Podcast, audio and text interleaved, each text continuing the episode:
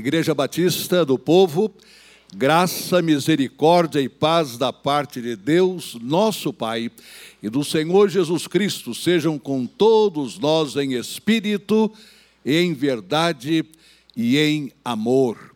Que Deus cumpra a sua palavra entre nós. Privilégio muito grande para Dione, para mim, a estarmos com os irmãos nesses dois cultos deste dia do Senhor dentro do Congresso do enfrentamento dos desafios da atualidade e, particularmente nesta noite, sobre a família e o idoso e as comunicações dentro de casa e como nós podemos, nas várias gerações de que se compõem as nossas famílias, viver bem.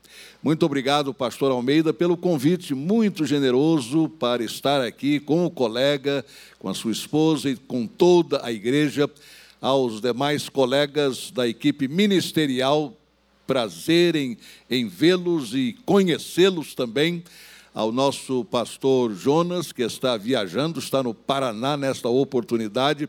Deixo aqui o nosso abraço para ele e para toda a igreja, que o Senhor abençoe os irmãos e aumente cada vez mais a visão que ele tem para esta igreja e, como diz um colega meu, para este CEP. Ele sempre diz: Deus colocou você no CEP que Ele quer que você fique. Então, fique ali. E quando às vezes um ou outro colega tem enfrentado a necessidade, muitas vezes o desgaste, e até mesmo a vontade de ir para um outro local de ministério, este colega de quem estou falando, ele vai, visita e diz: Olha, este CEP aqui foi Deus que criou antes da fundação do mundo. Então aproveite que você está neste CEP e neste CEP desenvolva a visão que Deus colocou no seu coração. Então que Deus abençoe os irmãos com todas as bênçãos espirituais e celestiais e que os irmãos continuem a ser a igreja que tem sido respeitada, conhecida pelo povo batista em todo o nosso território nacional e pelo povo de Deus e pela sociedade. Porque os irmãos têm marcado a presença como igreja batista do povo. E ao colega pastor Soler, Deus o abençoe também no momento em que ele lhe entregar o pastorado da igreja para que, cheio do Espírito Santo, o irmão proclame o assim diz o Senhor porque as nossas igrejas sempre precisam ouvir isto. Assim diz o Senhor. Então, Deus abençoe os irmãos. E uma alegria participar deste evento, deste congresso, nesta noite deste domingo.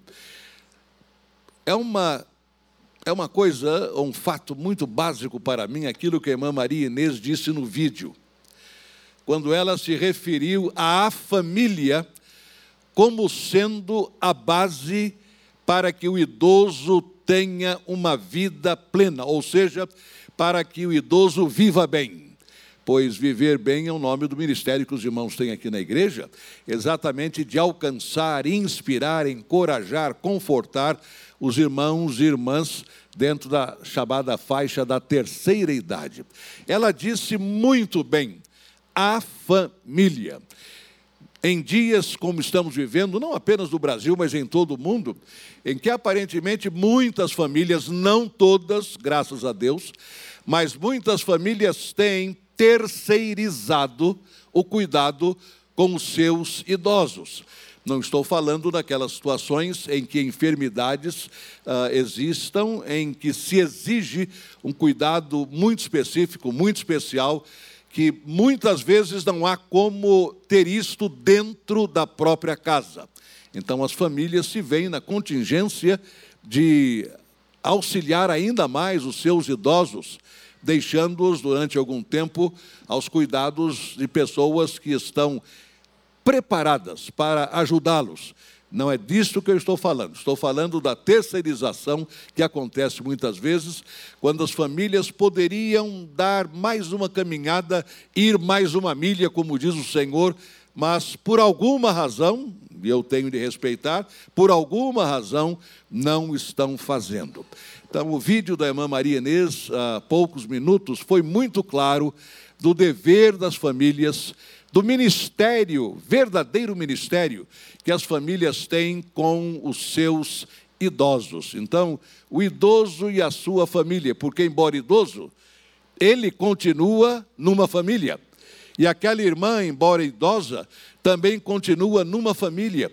E eu creio que deve ser muito difícil quando a pessoa está mais dependente e, ao mesmo tempo, não se sente acolhida pela própria família. Sente-se muitas vezes acolhida por uma outra família, por outras pessoas, até mesmo pela igreja, nos seus ministérios. Mas, em relação à própria família, esse idoso ou essa idosa não se sente tão amorosamente acolhido e acolhida. Então aqui vai uma palavra, um apelo mesmo para que nós demos aos nossos idosos da nossa própria casa. Pois o apóstolo Paulo diz que quem não cuida dos da sua família é pior do que o infiel e negou a sua fé. Então nós temos que trabalhar muito isso de maneira carinhosa.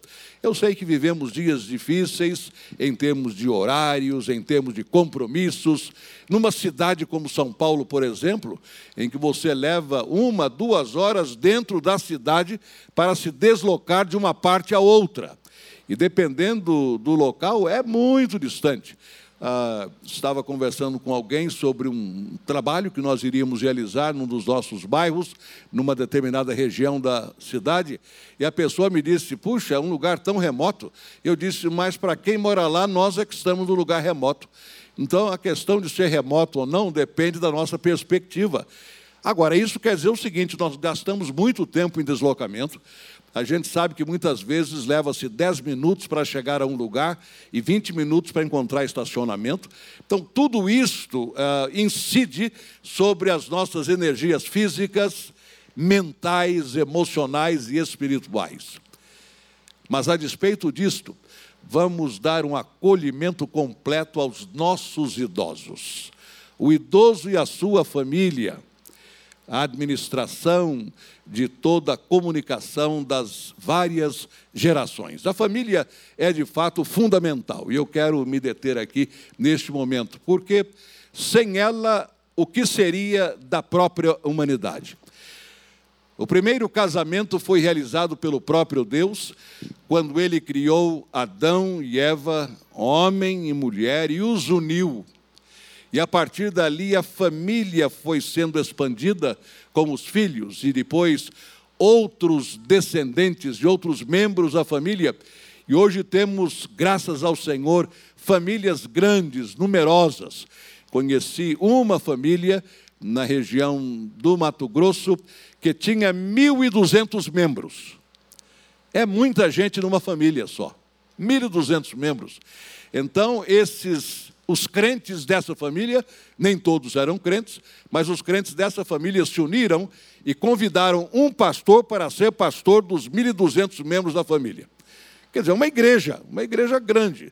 E não estava todos numa cidade só, mas em diferentes estados. Então, este colega de ministério tinha um sustento ministerial da própria família para visitar, confortar, orientar os membros da sua enorme família. Porque a família é fundamental, particularmente, eu diria, para o idoso, nos momentos em que ele sente, digamos, uma diminuição da sua energia física, até mesmo emocional, muitas vezes da sua memória, e ele precisa se sentir confortável e confortado saber que ele tem aquele grupo a quem ele chama de família. No meu ministério, eu tenho visto situações que me deixam muito triste, exatamente porque esse conceito de família acaba não prevalecendo. Certa ocasião, no dia 23 de dezembro, eu estava aconselhando no meu gabinete pastoral um jovem. E então eu disse a ele: Olha, Amanhã, 24 de dezembro, haverá ceia em família. Em muitas famílias há uma ceia na passagem eh, do dia 24 para o dia 25. Não foi o caso da minha família, eu fui criado em que o dia 25 era o dia 25 e o dia 24 era o dia 24. Então, nós não tínhamos nada especial de 24 para 25. Mas no dia de Natal, dia 25, nós tínhamos uma refeição deliciosíssima. Minha mãe era uma excelente cozinheira, meu pai, pastor, a cozinheira para dentro de nós, era professora do ponto de vista da sua ocupação profissional, mas tudo se resumia ao dia 25. Já na família da Dione havia essa celebração de 24 para 25. Então, além de haver aquele lauto jantar no dia 24 à noite, no dia 25 nós tínhamos, como no dia primeiro de cada ano, o enterro dos ossos, como se chamava. Isto é, tudo aquilo que sobrou a gente colocava sobre a mesa e fazia um outro banquete. Há famílias que têm tradições diferentes. Então, quando eu disse isso para esse rapaz, olha, espero que você tenha amanhã um excelente dia 24. Para minha surpresa, ele disse: Eu, eu não penso assim. Eu gostaria de dormir hoje, dia 23, e acordar dia 26. Eu falei, mas por que razão? Ele disse, porque o dia 25, o dia de Natal, é o dia que a minha família se reúne. E eu detesto a reunião da minha família. Porque, na realidade, pastor, eu não tenho família. Eu tenho pessoas, entre as quais eu sou uma delas, todos nós temos o mesmo sobrenome, mas não somos uma família não pensamos da mesma maneira, não olhamos na mesma direção, não temos os nossos próprios objetivos. Então, quando nós nos reunimos no dia do Natal, é cada um por si. O sobrenome é o mesmo, mas não há este vínculo de família. E quando ouvi agora da irmã Maria Inês no seu vídeo, estas expressões de que a família cabe este cuidado, este amor, este carinho. Então, quando pensamos no tema dessa noite, o idoso e sua família, não podemos deixar de pensar exatamente nisto. É a família que vai ajudá-lo, abençoá-lo ou abençoá-la, ajudá-la em todos os sentidos nesta fase de vida em que as necessidades podem ser maiores mais pronunciadas e mais intensas. A família é para ser valorizada.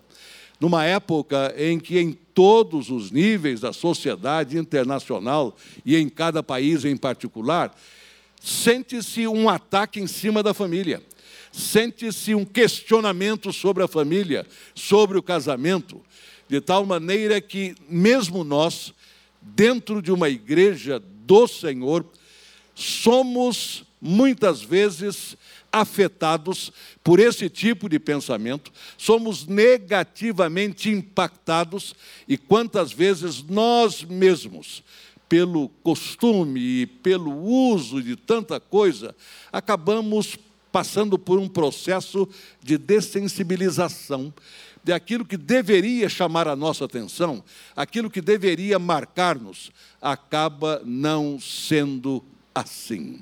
A família e o seu idoso.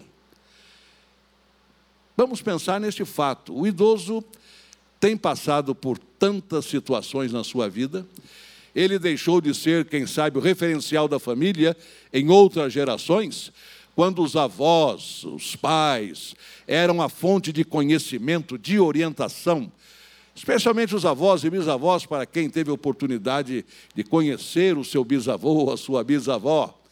Quantas vezes as palavras vinham tomadas da sabedoria, da vivência, de uma longa caminhada neste mundo. Mas nós estamos vivendo uma outra época na sociedade, em que a multiplicação científica, especialmente no campo das comunicações, no campo da tecnologia, tudo isso tem nos colocado, inclusive aos idosos, num outro patamar de vida, numa outra expectativa, porque tudo se acelerou, tudo mudou de maneira muito rápida.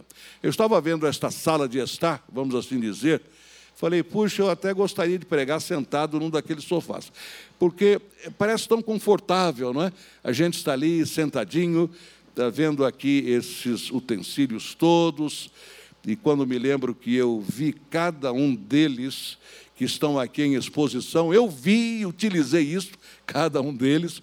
Quando me lembro do telefone, aquele telefone é muito moderno para o primeiro telefone que eu vi, que era fixado numa parede e havia uma manivela. Então você puxava o microfone aqui e colocava o ouvido aqui. Isso eu vi na minha vida, como garoto, como menino. E hoje, este aparelho telefônico, se eu desse para um dos meus netos, certamente eles perguntariam: vovô, o que é isso? É um brinquedo? Não, é o telefone que o vovô usava. Mas usava como? Porque talvez não passe pela cabeça deles que você tem que usar o dial para cada número que você quer chamar. Porque hoje qualquer nenê que nasce já nasce segurando um celular. Entendeu? É verdade. Eu fico admirado de ver em lugares, ou na igreja, ou em restaurantes, aquelas criancinhas pequenas fazendo aquilo que eu ainda tenho dificuldade de fazer, que é passar com o dedo na tela, porque eu ainda sinto falta da tecla para teclar o número. Eu sinto falta. Quem não sente, ótimo. Mas eu ainda sinto. Mas a criança de hoje não, ela vai passando, ela volta, pequenininha. Ela parece que já nasceu com aquilo. Agora eu penso o seguinte: os nossos idosos em nossas famílias não passaram por isso. Então, para eles, é questão da tecla. Onde é que está a tecla? Me lembro de, uma, de um videozinho pequeno de uma senhora que foi despedida há vários anos do seu trabalho e depois conseguiu retornar. E ela então estava com o computador, o teclado, tudo aqui diante dela. Mas na cabeça dela, ela estava com uma máquina de datilografia. Então ela foi fazendo o que tinha que fazer. Quando chegou ao fim da frase, ela bateu assim no computador, como se fosse fazer o carro da máquina voltar. Quer dizer, isso está dentro da gente. É incrível. Pense no idoso sob este ângulo. Ele vê a modernidade, ele se alegra com a modernidade, ele desfruta da modernidade, mas usar a modernidade nem sempre é tão simples quanto é para você ou para mim. Se bem que para mim também não é tão simples assim em certos momentos. Eu ainda prefiro a Bíblia com as páginas, que eu vou mais rápido do que depender do computador ou de um tablet ou do celular para encontrar o versículo que eu quero, porque eu quero sair desse para Apocalipse sem, sem ter problema nenhum. Mas isto é porque eu fui criado como livro, com material impresso.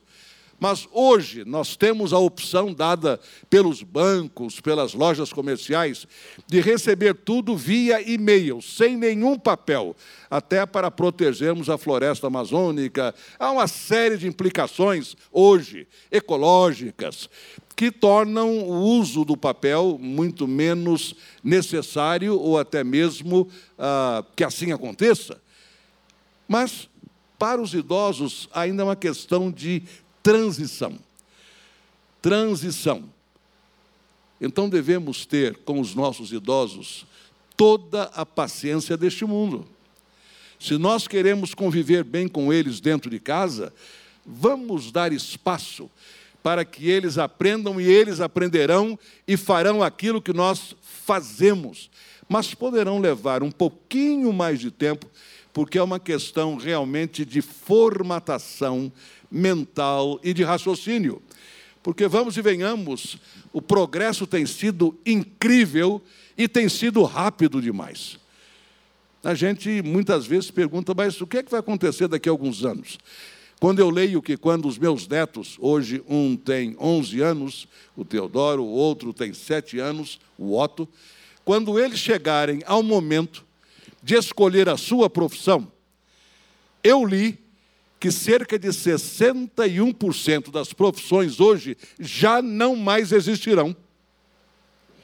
Isto quer dizer que daqui a uns 10 ou 12 anos, para os dois, pensando na idade deles, haverá profissões que nem eu tenho condição de imaginar hoje. Mas vai surgir. Porque se 61% deixarão de existir quando eles chegarem lá. Se eu chegar com eles, eu vou ter de aprender um número elevadíssimo de novas possibilidades profissionais. É isso aí. Como família, nós abrigamos, acolhemos com amor os nossos idosos e damos todo apoio a eles. E se há uma coisa que nós devemos evitar, é o que eu chamo de infantilização dos idosos. Tratá-los como se fossem crianças. Eles não são crianças. Eles são adultos com amor próprio, com uma larga experiência de vida, com uma caminhada enorme com Deus para aqueles que são crentes em Jesus. Eles não são crianças. Mas muitas vezes, na nossa bondade, no nosso desejo de dar a eles todo o conforto, nós os tratamos como crianças. Nós usamos diminutivos para eles. Você quer uma xicrinha? Você quer um copinho com água? Não, eu quero um copo com água. Mas a gente fala dessa maneira. Deixa eu segurar na sua mãozinha para você descer esses degrauzinhos, para você não levar um tombinho. Não, eu não quero levar um tombo, a família não quer que eu caia, é verdade, que eu tenha cuidado com os degraus, é fato, mas tudo pode ser dito sem usar o, a, a expressão de, de coisa menor, do diminutivo. Ou então a gente chega muitas vezes no rosto do idoso, já vi isso demais. Já aconteceu comigo. Ai, que coisa, meu pai, essa carinha. Gente, ora, a carinha é a mesma. É a mesma, a pele é a mesma. Pode não estar elástica. Uma vez uma amiga nossa estava com a neta e a neta brincando, puxando a pele dela aqui do punho. Puxava, ou aqui de cima. Puxava e soltava, puxava e soltava, puxava e soltava. Aí ela perguntou, vovó, quem fez a sua pele? Foi Deus. E ela fazia também nela mesma. E quem fez a minha pele? Foi Deus. É, ele melhorou bastante, hein? Quer dizer, porque na, pele dela não voltava, mas na vovó ficava e depois é que descia, está entendendo? Ora, é claro, é, é um fenômeno físico, da nossa constituição física, mas ela é uma criança. Estava achando aquilo muito interessante. Um pastor amigo meu pregou sobre Noé é, num sermão na igreja, e na hora do almoço o neto perguntou: vovó, ou vovô, você conheceu Noé? Quer dizer, para a cabeça daquele netinho, o vovô tinha tanta idade que ele teria conhecido Noé. Os irmãos já, já, já perceberam que idade ela sempre está adiante de nós? Quando eu era garoto, quem tinha a minha idade era meu avô, que possivelmente pela cultura da época, ele tinha uma maneira de ser diferente da minha. Então eu guardo aquele senhor severo.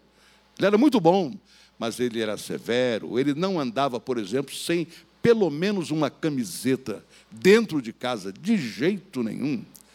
Então, o meu avô era uma pessoa que eu chamaria de idosa. Mas o negócio é que eu já estou encostando na idade dele. Então eu sou idoso também. Mas eu penso em alguém como meu pai, que faleceu aos 98 anos de idade, e digo: é, meu pai estava bem idoso. Mas quando eu chegar lá perto, se eu chegar, pela graça de Deus, eu também vou achar que meu pai, puxa, ele morreu tão jovem, né? Mas notem bem, é que nós estamos sendo sempre projetando um pouco mais além. Um pouco mais além. O idoso está conosco.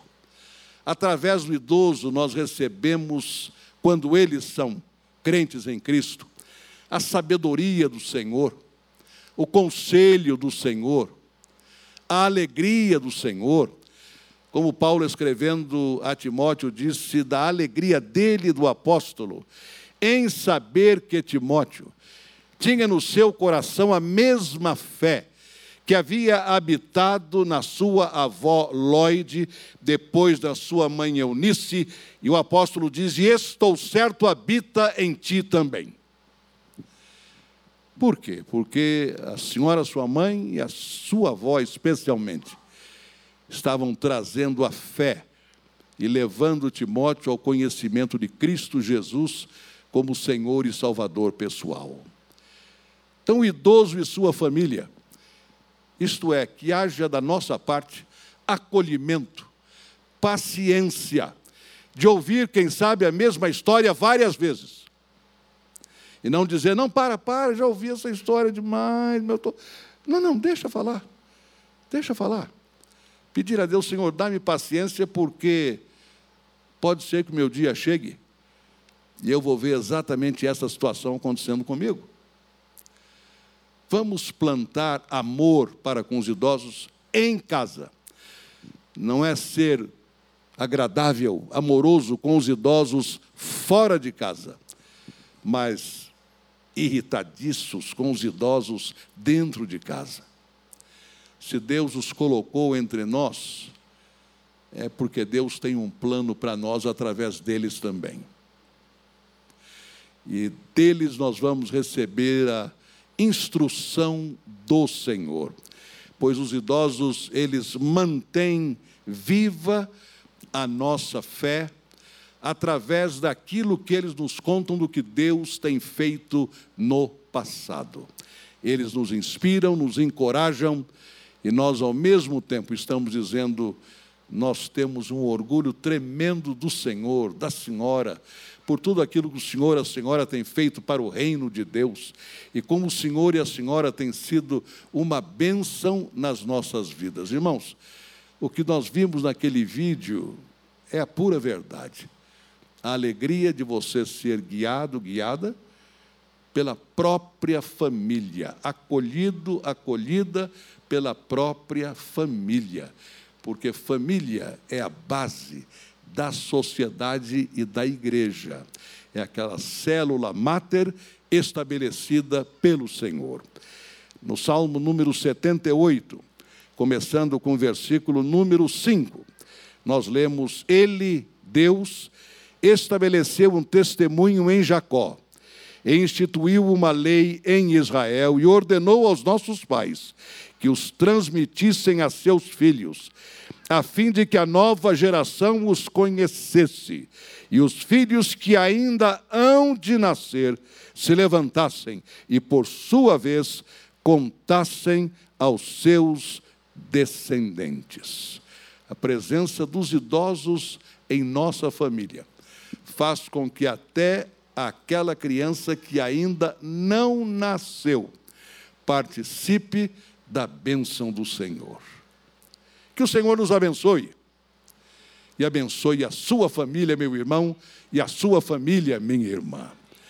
Senhor, aplica a tua palavra aos nossos corações. E de maneira especial, enche-nos de amor para com os nossos idosos dentro de casa.